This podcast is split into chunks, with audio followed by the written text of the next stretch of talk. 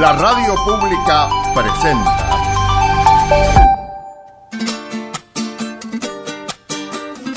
Patagonia Forestal, un espacio de encuentro y diálogo para compartir saberes y miradas. Se suma un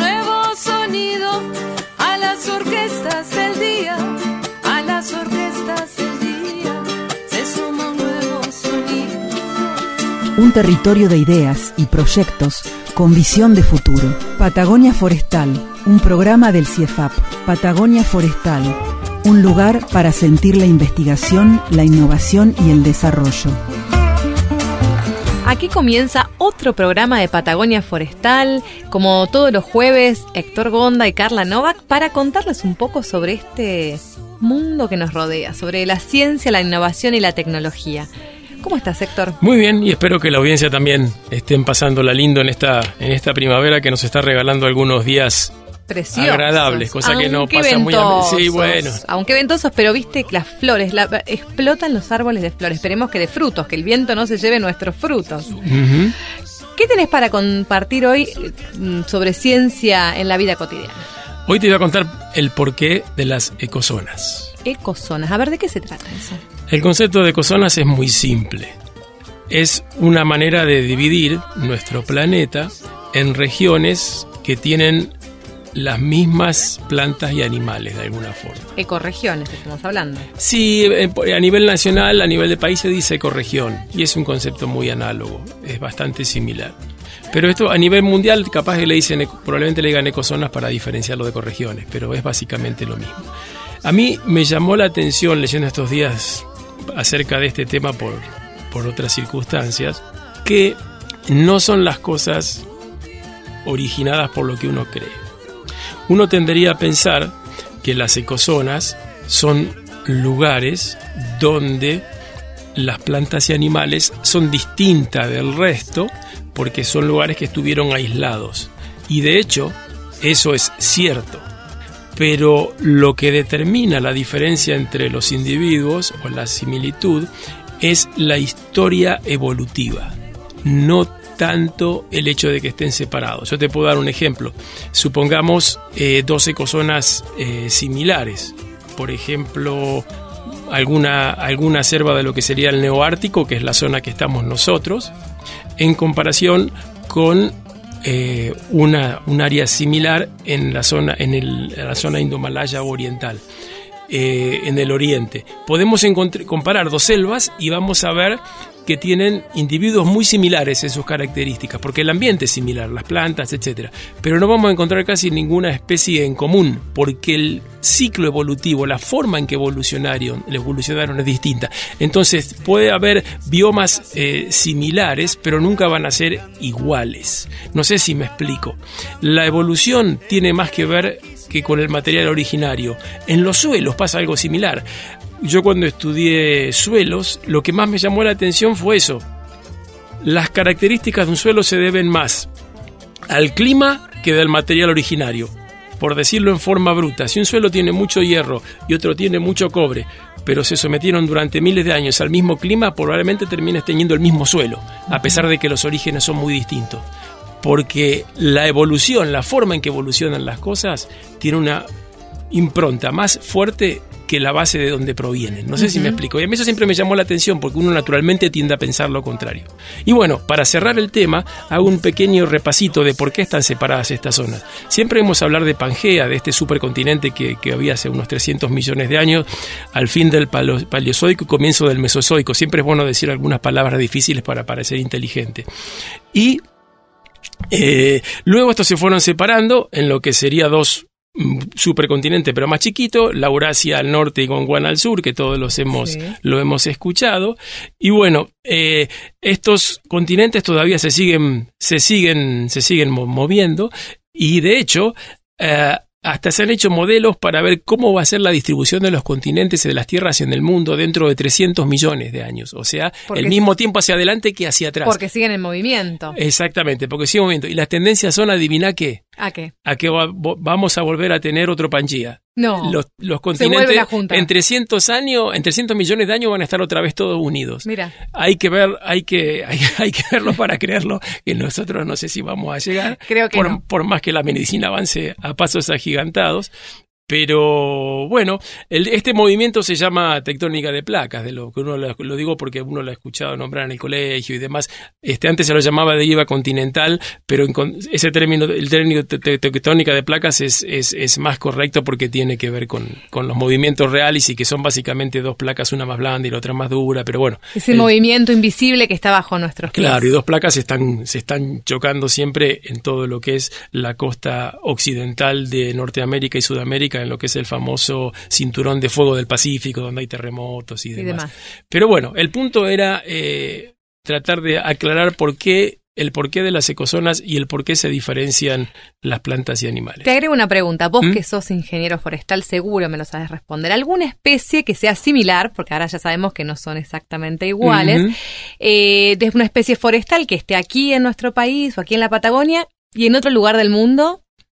Y tenemos por distintas razones. Por un lado tenemos los notofagus, la lenga, el y demás, que tenemos este, sus primos en Nueva Zelanda. En Nueva Zelanda. Tenemos especies, pero eso porque formaban parte eh, de Gondwana, estábamos dentro. Pero también podemos tener eh, especies similares en, en la selva del Amazonas eh, respecto de selvas de otras zonas totalmente distintas como la Indomalaya. ¿Sí? Claro. Pues eso, y eso se da, como te digo, por este, evol- sistemas evolutivos o, o- o- o la forma en que se desarrollaron a lo largo del tiempo la- la- las especies ha determinado que sean iguales, pero van a ser muy distintas. O sea, la- nuestros notofagos van a ser muchísimo más cercanos a los de Nueva Zelanda por formar parte de Gondwana que los elementos o los seres vivos de una serie, de una selva de Brasil van a ser a una selva eh, de mm, oriental, digamos, de India por esa zona. Cuánto que aprendemos todos los jueves con Héctor Gonda. La idea es simplificar las cosas. Así arranca Patagonia Forestal. Patagonia Forestal, diálogo de saberes. Y tal como te anticipaba, Héctor, es un programa muy especial. Va a ser un programa fresco, de jóvenes. Perfecto, ideal para la primavera, cuando Sí. se renuevan todas, se renueva la vida, digamos. Esas voces que tienen ganas, ganas de producir, ganas de innovar, de desafiar. Sí. Vamos a comenzar entonces este programa. Vamos a conversar con la licenciada Lucía Molina. Ella es investigadora del área de protección forestal del CIEFAP. ¿Cómo estás, Lucía? Hola Carla, ¿cómo andas? ¿Cómo anda la audiencia? Bien, muy bien. Acá con ganas de escuchar. Hoy vamos a tener muchas voces frescas de estos investigadores que hacen ciencia eh, en Patagonia y bueno, con una mirada súper innovadora. Eh, bueno, Lucía trabaja en temas como sanidad de los bosques de Notofagus, habla de su caracterización de sitio y organismos asociados a la muerte agrupada. Eh, Lucía, contanos un poco de qué se trata este trabajo eh, que- específicamente con especies de Notofagus. Brevemente, Dale. de qué, de qué va esto que trabajan en el Bueno. laboratorio. Claro. Bueno, primero que nada es, eh, es mi tesis de doctorado, digamos, este trabajo. Empezamos eh, un poco por la iniciativa de- del Departamento de Conservación de Parques Nacionales que estaba preocupado por eh, porque venían viendo hace unas dos décadas más o menos, eso no está muy claro, pero un decaimiento progresivo de los coihues y las lengas en el Parque Nacional, ¿no? Eh, y no se sabe, no se sabía por qué, qué estaba pasando. Eh, bueno, la intención de ellos era eso, que, que el laboratorio, digamos, tome el tema de trabajo para tratar de entender qué es lo que estaba pasando con estos árboles tan emblemáticos de nuestros bosques, ¿no? Y Lucía, eh, para, para que eh, la audiencia pueda eh, de- imaginar, ¿no? Estamos hablando de decaimiento, que son árboles muertos, árb- árboles secos. ¿Cómo es que se visualiza esa mortandad? Mira, se, se- encima es muy visible porque yo en particular estudio, hay muchas eh, enfermedades y afecciones, ¿no? Que, que, que atacan a los árboles de acá. Yo en particular eh, trabajo con la mortandad agrupada, que son prácticamente manchones en el dosel del bosque que están Sí. eh, muertos o muriéndose. Se ven, por ejemplo, cuando vamos al lago Menéndez, en algunas de las eh, de, los, de las orillas, digamos, eh, los faldeos que bordean el lago, se ven manchones donde están todos los árboles verdes y un gran agujero donde hay muertos y algunos muriendo en los bordes. Bien. Los que están como decayendo se ven como árboles con hojas eh, mucho más amarillentas o incluso rojizas, en el caso del coihue. Eso sería. ¿Y ustedes Después- qué, qué fue lo que digamos, vieron? ¿Cómo, ¿Cómo es el trabajo para investigar la, la causa, no? Claro, el trabajo fue eh, súper intenso porque son lugares re inaccesibles. En algunos casos, por ejemplo, en el Coihue tuvimos que navegar, después además caminar una hora, hora y media. En el caso de la lenga había que subir la montaña tres horas caminando, trabajar Mm. ahí, bajar, como que fue súper intenso por esto de esos lugares prístinos donde había difícil accesibilidad. Y lo que nosotras buscábamos era eh, indicios fúngicos, ¿no? De hongos primero. Teníamos Sí. ahí como una sospecha de que podía ser un patógeno fúngico. Y buscamos, eh, buscamos es tachita, ir revisando abajo de la corteza a ver si encontramos manchas en la albura que indiquen alguna lesión. Eh, y después, bueno, empezamos con un muestreo ya más sistemático, eh, buscando, sacando muestras de albura. La albura es lo que está justo abajo de la corteza, ¿no? es como el tejido vivo de la madera. Eh, colectando muestras para eh, eh, cultivar en el laboratorio, hacer crecer los hongos que estuvieran viviendo ahí y bueno, empezar a ver qué eh, diversidad vive eh, y se aloja en esa parte de la- del árbol y también entender eh, la diferencia entre los que estaban sanos y los que estaban enfermos, deca- decayendo, digamos, eh, a ver si podíamos darnos cuenta de qué manera estos hongos que viven en la albura de los árboles podían estar participando en el proceso de deterioro de ese árbol, ¿no? Em, puede haber hongos que no necesariamente los afectan. O, De o- una, exacto. Parte Bien. de nuestra pregunta no es solamente quién puede estar eh, haciendo daño, sino quién puede estar protegiendo, porque eso también puede pasar. Contabas el desafío de, de los muestreos y bueno, eh, claramente es para gente joven, preparada y entrenada y amante, ¿no? Me parece de, de la ciencia y de la naturaleza. Eh, bueno, y finalmente, mm, bueno, en el laboratorio pudieron ya avanzar en algún tipo de, de- de resultados a las preguntas que se Sí, hicieron. nosotros trabajamos, sí, eh, estuvimos cultivando, cultivamos muchísimos, eh, muchísimas cajas de Petri, me podría haber construido una casa con todas las cajas de Petri que produjimos en estos eh, cuatro años, Eh, pero sí, tenemos un listado, además era un tema del que había poco estudio, digamos, se sabía muy poco de la diversidad de este tipo de hongos en nuestros bosques. Básicamente tenemos un primer acercamiento de qué hay, que no se sabía, digamos, y después tenemos un listado de, de, de sospechosos, digamos, que encontramos diferencialmente en los árboles enfermos. eh, y después también un listado de algunos que eh, estaban solamente en árboles sanos, que por ahí es interesante seguir por ahí, ¿no? A ver eh, en qué, de, por qué, eh, qué pueden estar haciendo estos hongos que están en sanos o que predisponen al árbol para, para defenderse mejor. Eh, no es que lo, lo sepamos, sino que son algunos géneros de hongos que han demostrado que tenían estas capacidades en otras plantas, ¿no? Bueno, ahí hay varias, a partir del trabajo nuestro, que fue como bien de base porque se sabía poco de este sistema, ahí se disparan un montón de preguntas y posibilidades para seguir, ¿no? Y después en realidad tenemos toda otra parte que no, que fue también con los mismos muestreos, pero que no fue eh, en nuestros laboratorios, no fue cultivando los hongos, sino con otras técnicas eh, moleculares eh, nuevas, ¿no? A propósito de eso, em, hablabas acerca del trabajo en el terreno, imagino que eh, se basa en, en colaboraciones, ¿no? ¿Cómo han trabajado con otros organismos como parques nacionales, eh, me imagino, y, y otras instituciones también que co- contribuyeron, ¿no? Con este desafío de investigación. Sí, eso es, fue re interesante también de mi trabajo. A mí eso me gusta mucho el laburo de esa manera. Con Parques tuvimos un vínculo desde el principio porque ellos, ellos fueron, de hecho, ellos fueron los que demandaron, digamos, el tema de estudio y además participaron activamente de las campañas. Nosotros teníamos que ir a lugares que estaban a una hora de navegación y siempre fueron desde Parques quienes pusieron la logística para eso. Han venido eh, gente que trabaja en el departamento de conservación a muestrar con nosotros, eh, vinieron guardaparques un montón de veces y además hicimos unas reuniones cuando medio estábamos ya cerrando algunas conclusiones de la primera etapa para hacerles devoluciones y que ellos también nos hicieran como una devolución a nosotras. Así que en ese sentido estuvo muy lindo, creo yo, y afilado el trabajo. La idea es además seguir en ese plan con ellos. Y mm, bueno, después tuvimos una colaboración que estuvo buenísima con una universidad de Estados Unidos y un laboratorio de fitopatología de allá también, Eh, de hecho, estuve allá trabajando como siete meses en Estados Unidos en una universidad. Y eso también fue un trabajo súper activo, en realidad, de parte del CIEFAP, primero, eh, ahí tratando de generar esas redes, porque, bueno, la idea fue, además de generar resultados para mi tesis y nuestro trabajo en particular, también era aprender herramientas que, que, que no sabíamos y que había poco, poco hecha en Argentina en ese sentido, ¿no? Y era esa la idea también formar y generar herramientas que pudieran servir para otras áreas también de incluso en el CIEFAP, ¿no? Qué interesante. Y bueno, cómo toda esta mm, cantidad de información y de conocimiento son herramientas para la toma de decisiones en el territorio, en este caso la conservación, y bueno, y, tomar, mm, digamos, cartas en el asunto, ver cómo se puede seguir avanzando y estudiando el ambiente para protegerlo.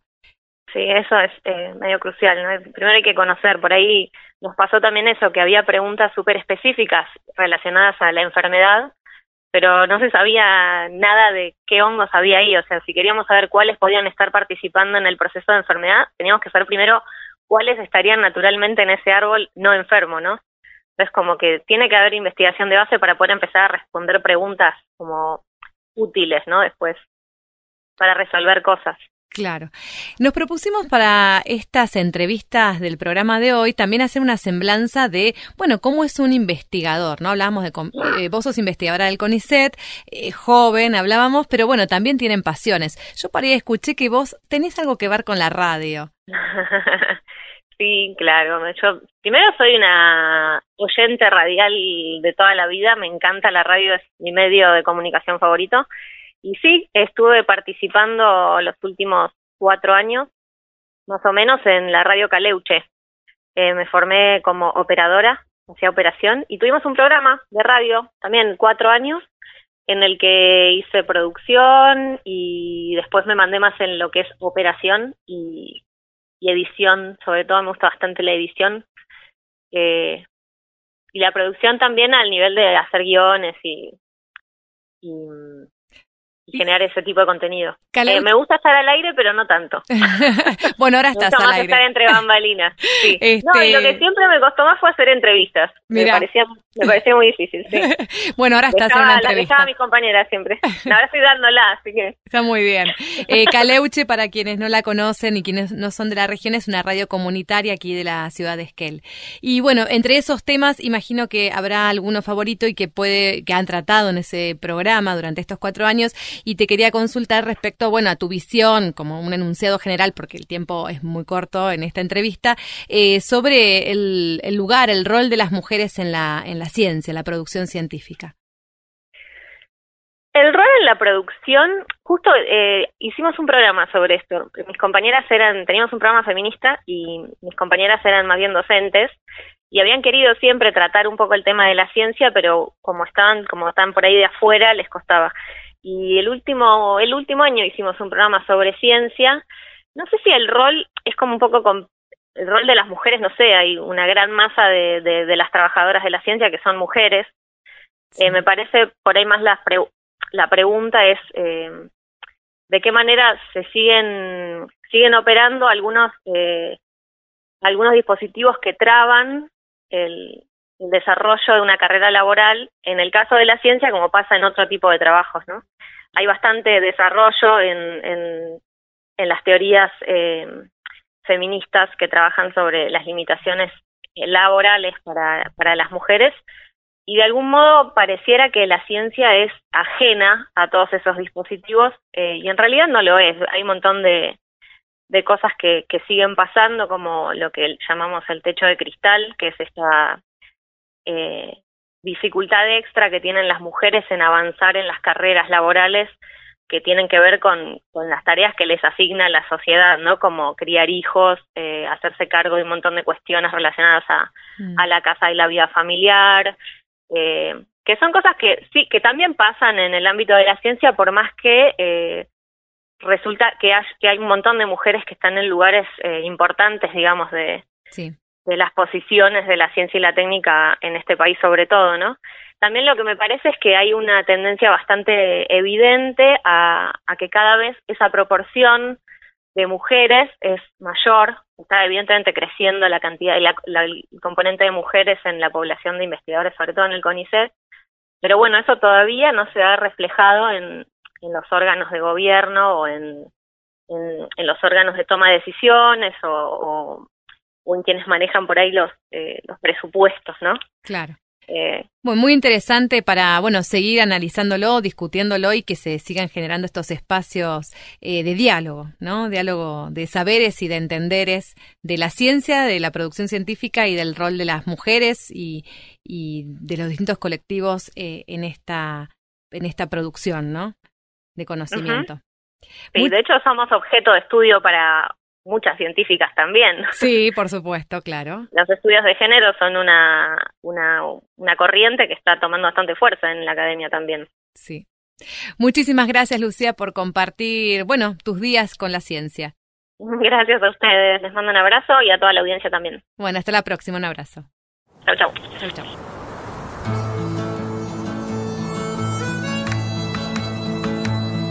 Pongo los pies en el suelo todo es claro para mí. Me arrodillo frente a ti, tierra mía. Me desnudo y en tus ojos se refleja mi verdad. Solos en la inmensidad, tierra mía.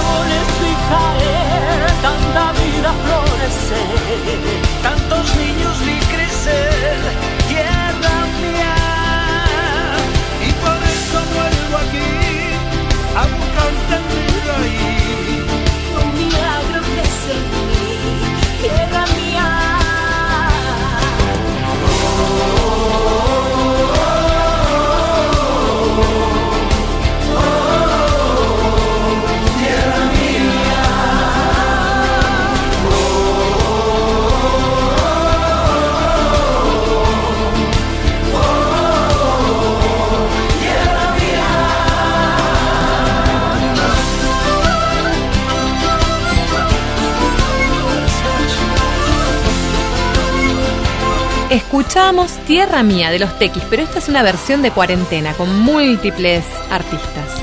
De lujo. Los tequis en burbuja. Y ahora sí, vamos a conversar con el ingeniero forestal Pablo Macera. Es joven, emprendedor, tiene un empuje. Cuando cuenta sobre lo que estudia, ahora lo van a escuchar.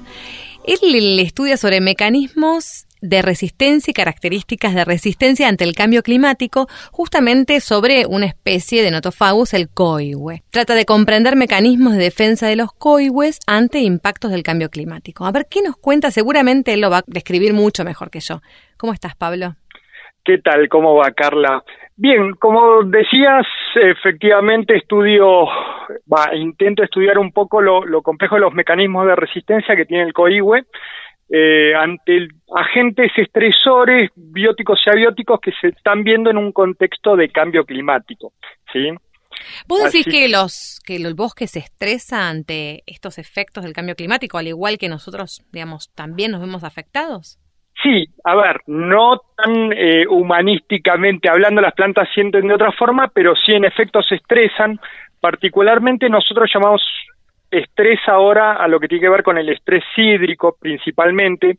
eh, yo particularmente estudio lo que tiene que ver con la vulnerabilidad a la cavitación, que se llama eh, ante las sequías que se generan por eh, un aumento de las temperaturas, ¿sí?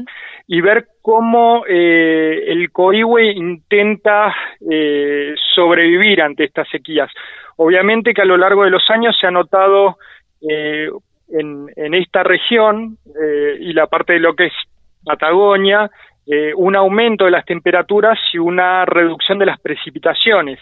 Y se han visto un fenómeno de mortandad que por ahí si vos andás por la zona de Bariloche vas a ver como franjas de coihues muertos que son producto del, estrés, ¿no? De las sequías que se generan.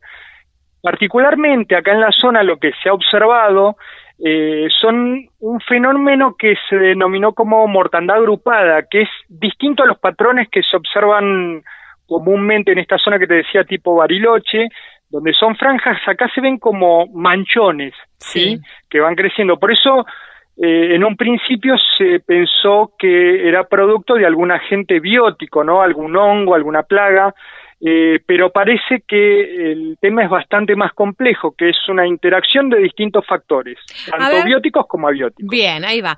Hace un rato conversábamos con le- la licenciada Lucía Molina eh, y justamente nos hablaba esto, ¿no? De la mortandad agrupada y, bueno, sus hipótesis eh, acerca de el- los factores bióticos. Ustedes, me imagino que conversan, ¿no? Debe ser muy característico. Estos, los jóvenes deben compartir información, deben, bueno, se deben establecer hasta nuevas líneas de trabajo. Bueno, obviamente que los trabajos interdisciplinarios son fundamentales para los que nos lo que nos toca hoy vivir, digamos, la- las realidades eh, del ecosistema son muy complejas eh, y hay un montón de factores que están interviniendo. ¿no? Uno no puede tener una mirada sesgada y tiene que ser un poco más amplio y obviamente que cada pata de, de los conocimientos suma a comprender mejor eh, lo que son estas dinámicas del, del ecosistema. Claro, la Eh, totalidad, ¿no es cierto?, de, de un evento. Exactamente. Eh, sí, sí, Molina lo que ella está más abocada a la parte biótica, digamos. Yo por mi parte, si bien tengo una, una patita de- que tiene que ver con los hongos, principalmente yo abarco lo que tiene que ver la ecofisiología vegetal, ¿no? Y los mecanismos de resistencia, como te decía, a la, a la sequía. ¿sí? Y cuál- contanos un poquito sobre las experiencias. Ella nos contaba, bueno, sobre sus muestreos en el campo, las dificultades a la hora de tomar las muestras. Bueno, ¿cómo es un poco tu trabajo, tu día a día, Pablo? Bueno, particularmente eh, yo tengo, digamos, tres patas eh, en, en mi investigación. Por un lado, tengo el tema de los muestreos a campo, sí, eh, que mis, mis parcelas estarían en la zona de eh, el Parque Nacional Los Alerces, sí, que es la, la región de más precipitación que tengo para muestrear, y por otro lado, en algunos relictos de coihue que están cerca de Esquel que tenemos un, un rango eh, muy amplio de precipitaciones ahí. ¿sí? Son, son zonas más séricas las que están eh, cerca de Esquel. Entonces, por un lado, yo tengo que comparar anatómicamente eh, lo- los distintos individuos que pueden estar eh, presentes en cada uno de, lo- de los lugares. Por otro lado, eh, también tengo ensayos que tienen que ver con eh, plantines, ¿no? Plantas chiquitas que son es la parte del ensayo que me toca trabajar en el CIFAP con condiciones climáticas semicontroladas, sí, donde Sí. yo eh, controlo lo que es el, el nivel de riego, ¿sí? Sí. después la temperatura y el aire no, no lo controlo, porque lo que me interesa saber es particularmente cómo afecta la falta de agua a la planta, ¿sí? Y es ahí en, eso, en esos ensayos donde también eh, introduzco hongos para ver si plantas estresadas eh, son afectadas en mayor medida por, eh, por estos agentes patógenos. ¿sí? Biológicos, claro. Muy interesante. Nosotros nos propusimos hoy, aparte de conocer sus temas de investigación y bueno, saber un poco cómo progresan, entiendo que todavía este trabajo está en desarrollo, ¿verdad, Pablo? Sí, efectivamente. Eh, empezó hace más o menos dos años y lo que tiene de particular el COIHUE es que, que nos costó, digamos, por el tema de que primero que no se han hecho muchos trabajos en esta temática en COIHUE y es difícil adaptar muchas veces los métodos eh, de investigación a la especie. ¿sí? Por ejemplo, lo que tiene que ver con algunas cuestiones anatómicas de la planta y los equipamientos que tenés para medir esas cuestiones. En este caso, yo trabajo, por ejemplo, con el largo de vaso y la vulnerabilidad a la cavitación. ¿sí? Entonces, dependiendo del largo de vasos, eh, voy a, va a depender, digamos, el, el, equipo que voy a utilizar va a ser distinto. Lo que nos encontramos en y que realmente llamó la atención y es algo que estamos estudiando, es que tiene mucha variación el largo de vasos entre eh, una región y otra. Eh, cuando, decís, cuando, decís, vasos, ¿qué te referís? Como si fueran las venas. son como las venas exactamente, son los, los tejidos de conducción de la planta, es por donde circula el agua. Bien. ¿sí? Entonces, eh, determinando desde el, largo y el ancho de los vasos y ver cómo interactúa, digamos, el, agua ante determinadas situaciones es lo que nos permite ver más o menos cómo se va adaptando la planta. Para esto estamos eh, trabajando con lo que mi codirectora, eh, que trabaja en el INTE Bariloche, eh, que es experta en, en, toda esta, esta materia, es la que me va guiando eh, por esta parte ecofisiológica. Y bueno, lo que nos llamó la atención es justamente esto, la variación que tiene el largo de vasos entre regiones más húmedas y regiones más secas, que nos pareció muy interesante y es algo que estamos investigando. Bien. El trabajo colaborativo nuevamente y los desafíos que se van planteando y con, con esa mirada joven, bueno, cómo, cómo ir eh, traspasándolos, ¿no? Y encontrando soluciones. Te decía, nos propusimos, aparte de conocer el tema de, trabajo y un, poco sobre las respuestas que están dando, eh, saber un poco más de, bueno, sobre ustedes, ¿no? Los científicos jóvenes y humanos. Yo sé que tu tesis de grado fue sobre aprovechamiento de lenga ramoneada eh, para la producción de bonsai. Y sé que sos un amante del bonsai y que justamente estás haciendo un curso virtual con una de las figuras, personalidades más importantes del mundo eh, en esta materia. Contanos cómo es eso, ingeniero forestal y aparte eh, gran productor de, bonsai. Bueno, a ver, es una afición que tengo yo con el tema de los bonsai. Lo que logré es eh, mezclar una parte artística y, mi pasión por las cuestiones japonesas con lo que es mi carrera. Y bueno, empecé con el tema, a ver, siendo autodidacta con el tema del bonsai ya cuando, cuando empecé la carrera. Y terminé culminando mi carrera justamente con el, el aprovechamiento de lo que es la lenga ramoneada, que es eh, las lengas que van comiendo los animales, como una herramienta, digamos, como un, un producto que serviría para financiar de alguna forma eh, la restauración eh, de los bosques ramoneados, que, suena paradójico, ¿no? Pero, pero bueno, es muy, muy interesante el tema de la dinámica y, encontrar, eh, digamos, darle valor a lo que entraría dentro de la calificación de un producto forestal no maderero, ¿sí? Que particularmente la lenga es, es un material sumamente hermoso para hacer bonsai por el tamaño de la hoja y por el porte que tiene, eh, y que encima tenemos un material de mucha calidad en la zona. Entonces, bueno, me pareció interesante el tema de darle valor a este tipo de, productos. Entonces, bueno, ahí hice mi tesis. Particularmente, sí, ahora estoy tomando clases directamente con, con Sergio Luciani, que es... Eh, el, el más importante del país y que me dio una, una mano muy grande eh, cuando hice la tesis, porque realmente hay, pocos referentes en el país y los grandes maestros muchas veces no te dan eh, mucha respuesta. Entonces me fue muy difícil y Sergio realmente siendo lo, lo, lo grosso que es, digamos, eh, no tuvo ningún problema en ayudarme, realmente impresionante. Eh, y entonces, bueno, entonces ahí vamos, ¿no? Con el con la ingeniería forestal y el bonsai de la mano, ¿no? Y Que las- aparte me parece es un camino para para entender el árbol desde otra perspectiva. Totalmente. Las artes marciales y sin duda es una mirada innovadora. Sí. sí, sí, Innovadora. eso seguro. Gracias por compartir y seguramente por ahí algún oyente estás despertando alguna vocación. Gracias. Bueno, esperemos. Bueno, gracias a ustedes. ¿eh? Hasta la próxima. Quédate, quédate a escuchar Oración del Remanso con Manuel Moreira y Nahuel Penisi. Fantástica. Patagonia Forestal.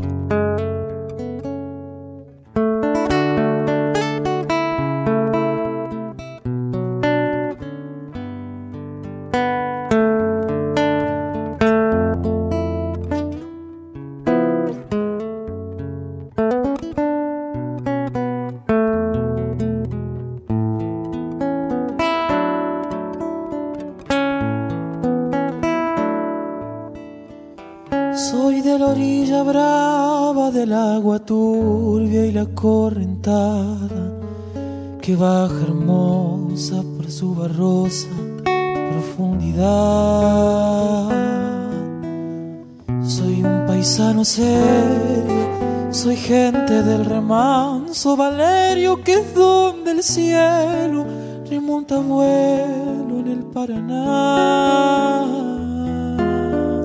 Tengo el color del río y su misma voz en mi canto sigo. El agua mansa y su suave danza en el corazón. Pero a veces oscura va turbulenta la ciega hondura y se hace brillo en este cuchillo de pescador.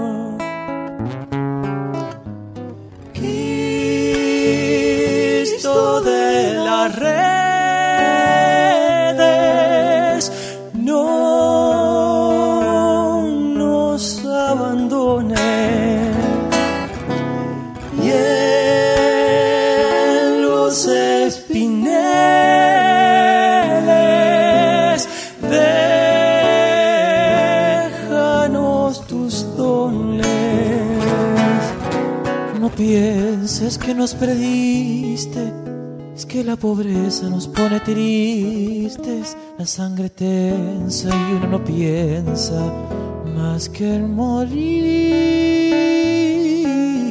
Agua del río viejo, llévate pronto este canto lejos que está aclarando y vamos pescando para vivir.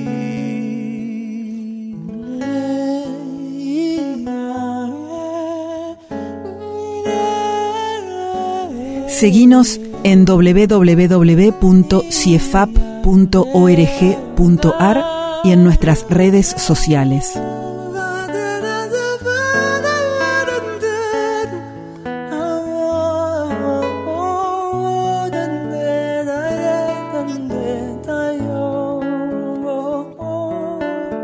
Y ahora vamos a escuchar seguramente todos los oyentes van a reconocer la voz porque tenemos a la licenciada Gabriela González. Gabriela, ¿cómo estás? Hola, ¿cómo estás, Car? Buenas tardes. Buenas tardes a la audiencia. Bueno, Gabriela es productora de este programa, pero es científica del CIEFAP y nos va a contar un poco sobre su trabajo eh, en el laboratorio, justamente. Contanos, avanzanos un poquito sobre tu tema de trabajo que justamente son los hongos comestibles, Gabriela. Claro, bueno, Car, sí, como vos bien decís, yo trabajo en el CIEFAP, eh, mi tema de trabajo principal son los hongos silvestres comestibles, y un poco a lo largo de los programas de la radio fuimos hablando de los hongos, ¿no? De la importancia que, que cumplen, el rol que cumplen en el ambiente, los usos que se les ha dado ancestralmente y a lo largo de la historia. Así que no los voy a aburrir con esta parte, voy a ir directamente a lo que yo me encuentro haciendo actualmente y de qué se trata mi plan de doctorado. A ver. Mi plan de doctorado son dos ejes fundamentales. En principio, lo que yo estoy haciendo es una caracterización filogenética. Lo que hago es ver qué especies tenemos en Patagonia. ¿sí? Yo trabajo en particular con dos géneros que encontramos acá en los bosques andinos patagónicos, que son fistulina eh, la lengua de vaca, Sí. es la especie como más conocida, y las ramarias, estas, estas especies que tienen esas formitas de, de coral, amarillas, rosas, de diferentes colores que encontramos fructificando en otoño. Entonces lo que hago es juntar eh, muestras de estos hongos y analizar su ADN. Analizo su ADN por un lado y por otro también hago una descripción morfológica para determinar qué especies son las que tenemos en Patagonia y hacer una relación entre ellas y a su vez relacionarlas con especies que están presentes en otras partes del mundo. O sea, con técnicas de biología molecular trabajar. ¿no es cierto? Exactamente, sí. Es una combinación de técnicas de biología molecular con las técnicas tradicionales de descripciones morfológicas. Todo eso nos permite decir, bueno, esta especie es tal. Y de esa manera conocemos las especies que tenemos presentes en nuestros bosques. Es una manera de, de conocer y de poner en valor, ¿no? Todo lo, lo que tenemos, conservar. Entonces, esta sería como una parte de ciencia eh, básica, si se quiere, de investigación más fundamental. Y esto es lo que me encuentro, lo que hice el año pasado y lo que me encuentro haciendo también en parte de este año. Y yo, por otro lado, también les quería contar la otra parte de que va a ser mi doctorado, que es, eh, si se quiere, un poco más la ciencia aplicada, ¿sí? Lo que, lo que está directamente relacionado a la resolución de algún problema concreto. Los hongos, a- o sea, a pesar de que son maravillosos y nos brindan un montón de cosas, tienen algunos problemas, ¿sí? Por ejemplo, cuando nosotros cosechamos un hongo, tenemos un tiempo muy pequeño en que ese hongo conserva sus propiedades interesantes y comestibles, ¿sí? De uno a tres días los podemos conservar en el estado fresco. Eh, Y si no hay que luego- secarlo, digamos, como se suelen hacer con los secaderos. Exactamente. Hay diferentes eh, métodos que se emplean, métodos tradicionales, como es lo que vos decís, el secado, eh, la deshidratación, ¿no? Eh, el congelamiento, algunas veces los podemos frizar, otras veces podemos hacer un escaldado, que es como un shock de temperatura y después conservarlo. Pero estos métodos muchas veces lo que ocurre es que hacen que los hongos pierdan esas propiedades que son interesantes eh, como por ejemplo el color, la textura, ¿sí? lo que hace que sean productos gourmet interesantes. Entonces ahí viene la parte de mi trabajo y es tratar de ver, eh, evaluar diferentes métodos que se usan en otros tipos de alimentos que lo que promueven es la conservación de todas estas características que resultan atractivas. Eh, y en particular voy a probar dos métodos, esto en- lo voy a hacer en colaboración con la Universidad de Río, del Comahue, en Río Negro.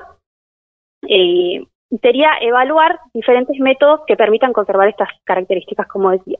Por ejemplo, uno muy conocido y que se usa en otros alimentos es la liofilización, que es el secado del material, pero por medio de la sublimación. Lo que hacemos es congelamos el hongo en este caso, el agua que el hongo contiene se transforma, en, eh, o sea, se pasa de estado líquido a sólido, ¿sí? y, ese, y directamente hacemos una sublimación.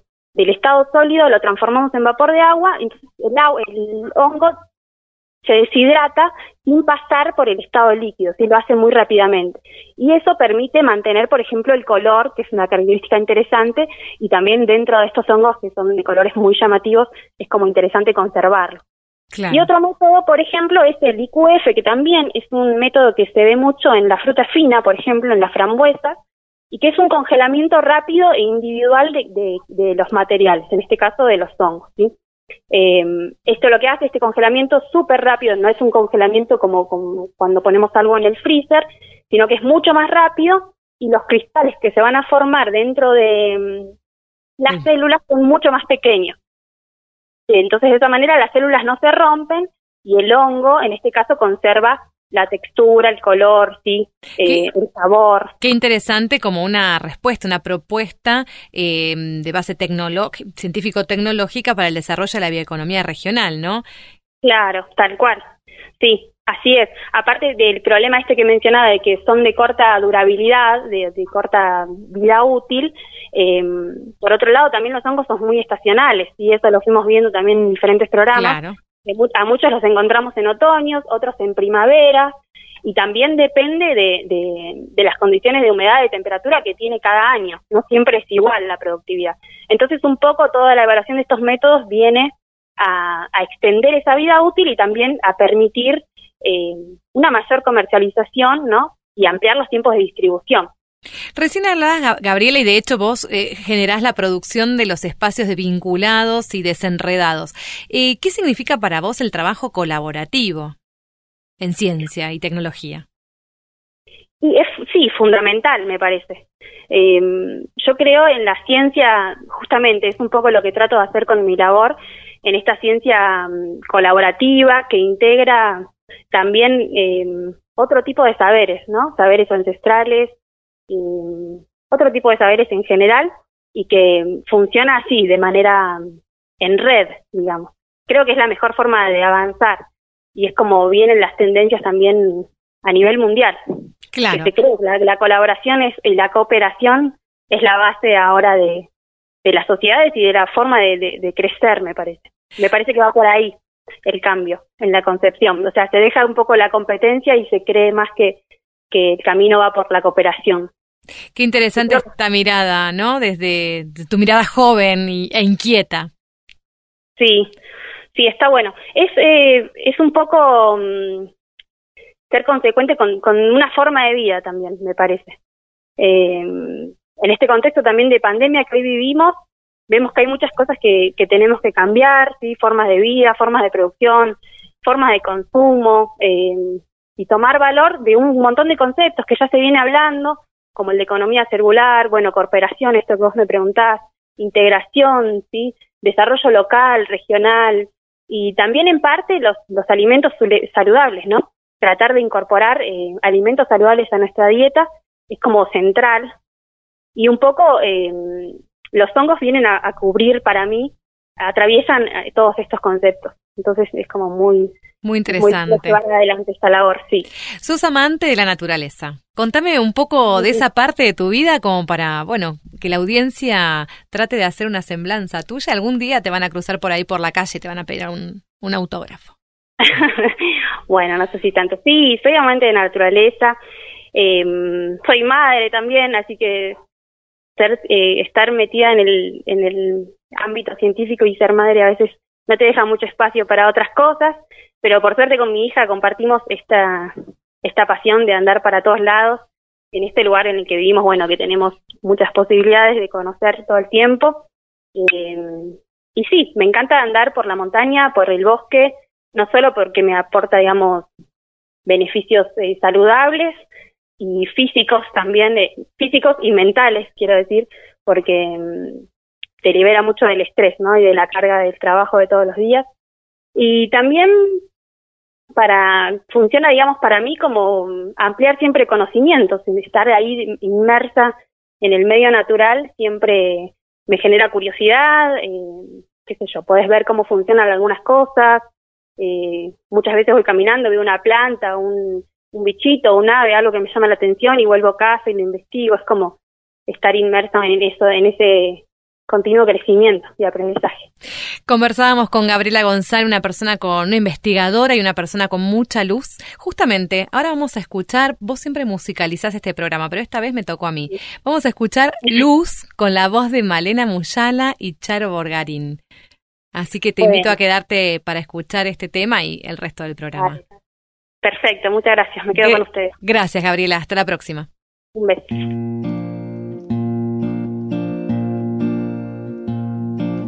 Veo venir lentamente calle abajo, caravana que me trajo mil milagros en cadena y de la mano me lleva. A en silencio la profundidad de tus ojos peregrinos, aprendices del camino, más que de alguna estación.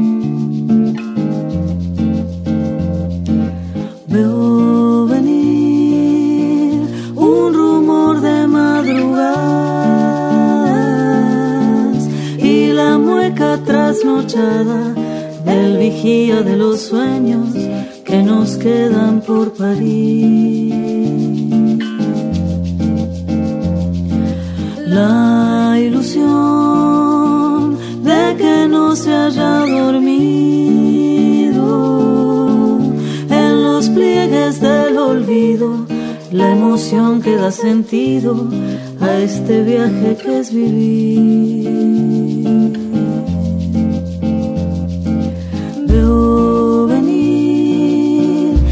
Certeza con la duda, en su abrazo nos ayudan y nos tienden a la mano la misión de decidir.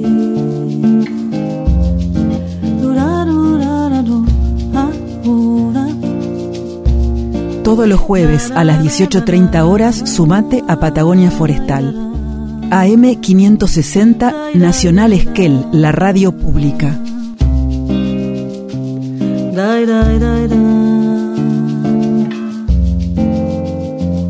Vamos a conversar ahora con la doctora Carolina Barretaveña, a quien esperamos todos los jueves porque nos trae un poco de ciencia y un poco de cocina. Y sabe bastante bien de las dos cosas. ¿Cómo estás, Carolina? ¿Cómo estás, Carla? Bien, acá esperando conversar con vos sobre los hongos eh, silvestres comestibles eh, de primavera. Exacto. Y vamos a seguir entonces con, con los hongos que están disponibles en, en esta temporada. Este, y los que son más abundantes, no vamos a tratar todos, pero, pero sí por ahí los, los más, este, los que están más presentes en esta región y son más fáciles de, de conseguir. Así que hoy te propongo este, eh, hablar un poco del champiñón silvestre. Uy, qué bueno. A ver, contame un poco sobre esta especie. Vamos a hablar de sus características generales primero.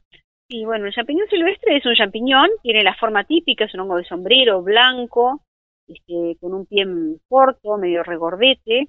Cuando está eh, inmaduro tiene satelita que cubre las laminillas por debajo, que es como así lo, lo compramos en, en, el supermercado cuando vienen bandejitas, que son los champiñones cultivados.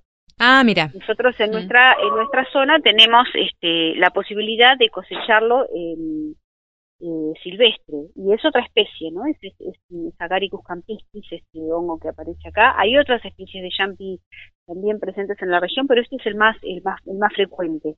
Y bien blanco, a veces se cuartea un poco la, la el, el sombrero cuando le da mucho sol. Aparece típicamente en potreros, en lugares donde en, en, en lugares donde hay pasto y donde hay animales. Mira. Es un hongo que eh, es humícola y bueno, y todo el abono que dejan que dejan las vacas, además de que también se los comen y también propagan un poco sus esporas, hace que estén muy presentes en esos espacios. Eh, generalmente aparecen grupos, está, donde aparece hay muchos, ¿no? En, sobre el suelo, eh, y bueno, y como te decía, cuando está inmaduro tiene esta, esta telita que les está cubriendo la parte de abajo de las laminillas, y cuando el hongo empieza a crecer y a, a, a madurar, eh, esa telita se rompe y queda como un anillo sobre el pie. Sí. Las laminillas, a su vez, que son las que llevan las esporas, pasan de ser blanquecinas a un rosa pálido a volverse bien oscuras, marrón bien oscuro, casi negruzco. La especie es comestible en todos los estadios. Lo único que cuando los encontramos en esta situación ya más maduros, eh, va a teñir, ¿no? Todas esas esporas, todo, ese, todo eso, eh, eh, ese tejido ese oscuro, y las, las esporas que están ahí adheridas van a teñirnos las preparaciones que hagamos. Entonces, podemos también comerlo. Si no queremos que esto ocurra, le tenemos que sacar todas las laminillas, se pueden sacar con una cuchara, son, son muy, este, muy frágiles, así que uno lo puede limpiar o con un cuchillo uh -huh. y dejar solo la carne, ¿no? La, el, el, sombrero. Eh, se puede comer el pie también, tiene otra textura, es un poquito más cartilaginoso, pero también es aprovechable. Y en este caso, Carolina, en, en programas anteriores hablábamos de la limpieza como en seco, eh, o apenas un, un poco de agua, digo, porque uno lo encuentra en esta situación de por ahí de potrero, como decías vos, de, de con sí. animales, ¿no? Sí. ¿Qué precauciones hay que tener? Y lo que hay que, la precaución es lo mismo de siempre. El hongo en general está eh, eh, está bastante limpio porque ahí no hay muchos jarascas, siempre están medio al sol, así en lugares con pasto. Así que lo, lo, eh, siempre la recomendación de cortar, ¿no? No de arrancar porque ahí sí llevamos tierra y demás. Entonces cortar el pie al, ras del suelo para que estén limpios, llevarnos un cepillito si podemos para sacar todos los restos de eh, tierra y de, de de pasto que pueda tener. Bueno, y si si tenemos alguna aprensión, digamos, a, a, a, comerlo así nomás, hacerle una lavada muy, muy este rápida, mm. ligera y ponerlos a secar en, sobre papel absorbente o sobre un este, sobre una tela, digamos, pero no tienen que para nada eh, absorber más agua porque eso nos va a afectar y nos va a, a malograr después la, la cocción, ¿no? Porque es son hongos muy lindos para, para, para comerlos en fresco, así, este, y bien los, los, los cosechamos poder prepararlos, ¿no? Entonces, eh, y, y, los vamos a deshidratar lo mismo, que también se puede, mm. el, el, incorporarles más agua este, no, no, no, no, nos baja la calidad ¿no? Del, del, del hongo. ¿Este producto se puede comer, hay que cocinarlo o se puede comer crudo? El champiñón es una especie que se puede comer cruda, sí. Sí, Bien. en ese caso, bueno, está bueno, si no le vamos a poner cocción, por ahí darle una, una si no, si no este, digamos que no están muy limpios, este, darles una enjuagadita, secarlos bien y se pueden incorporar, son muy ricos para incorporarlos en ensaladas.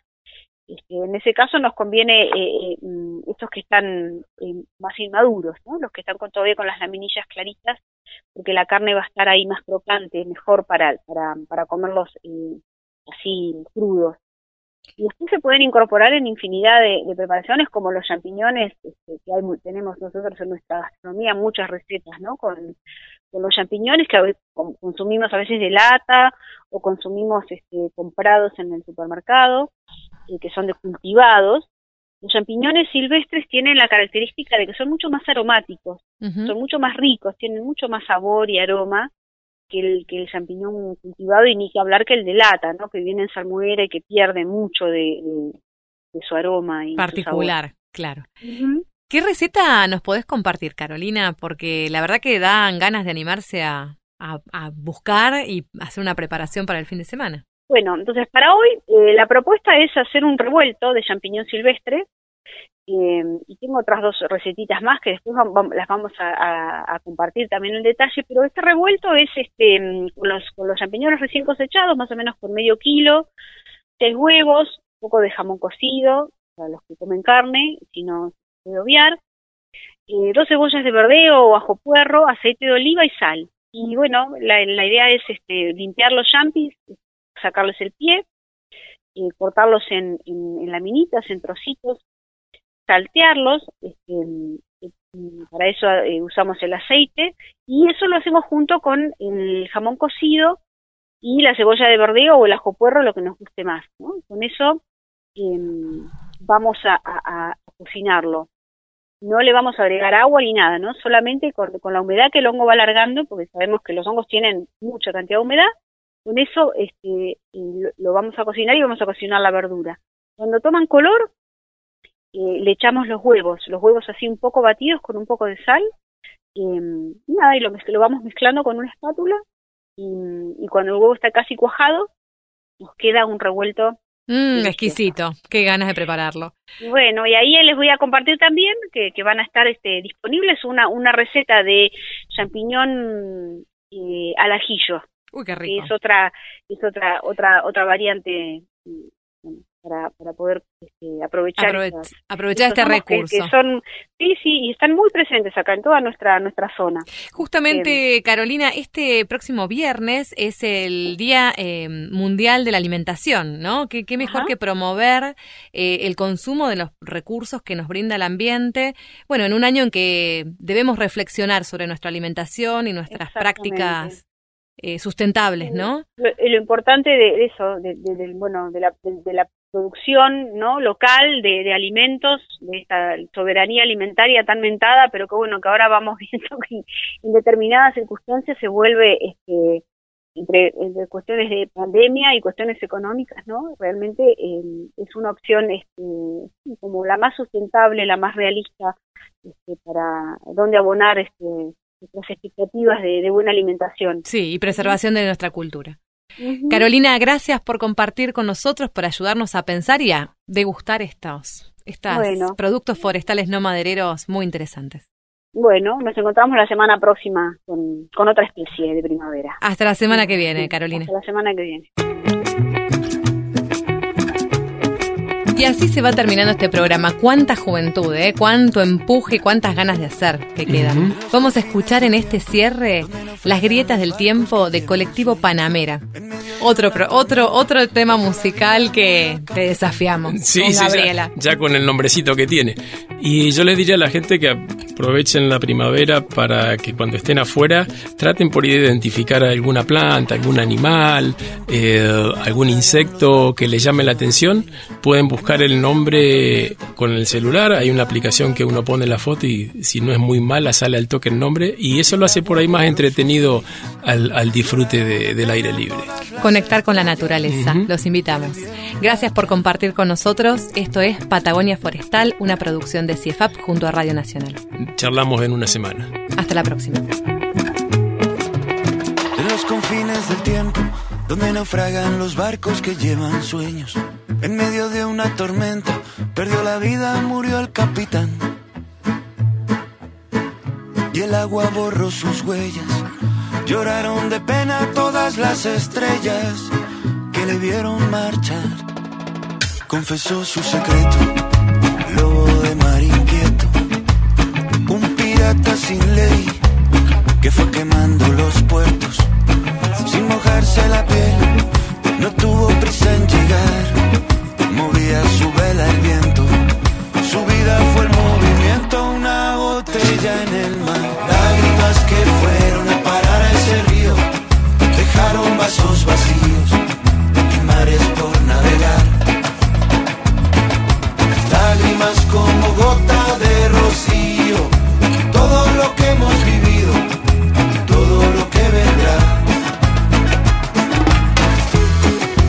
Seguinos en nuestras redes sociales y escucha los podcasts de los programas.